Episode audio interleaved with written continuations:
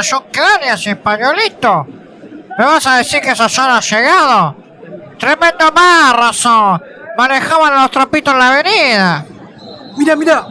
Ahí atrás viene entrando en lágrima. Este vendiendo cosas raras en la pandemia la juntó toda. Tampoco es que los nuestros son todos allegados. El vocal segundo cada vez tiene más sobrino. En algo anda ese. Hablando de eso, el fin de semana que viene es el clásico. Vos ya tenés cómo ir, ¿ah? Yo ya arreglé con lo de utilería. Tengo un lugarcito en la combi.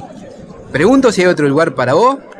Eh, dale, dale, dale, porque yo hablé con el presidente, ¿viste?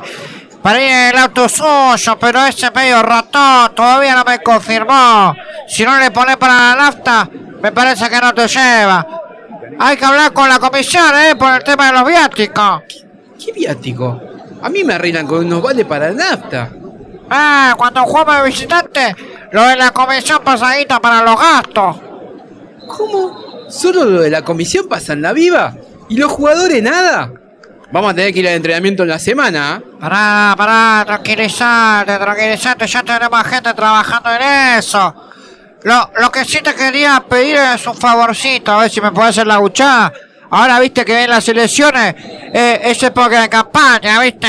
Pero sí, decime nomás. ¿Cuánta gente vas a necesitar? ¿200? ¿300? Quiñones.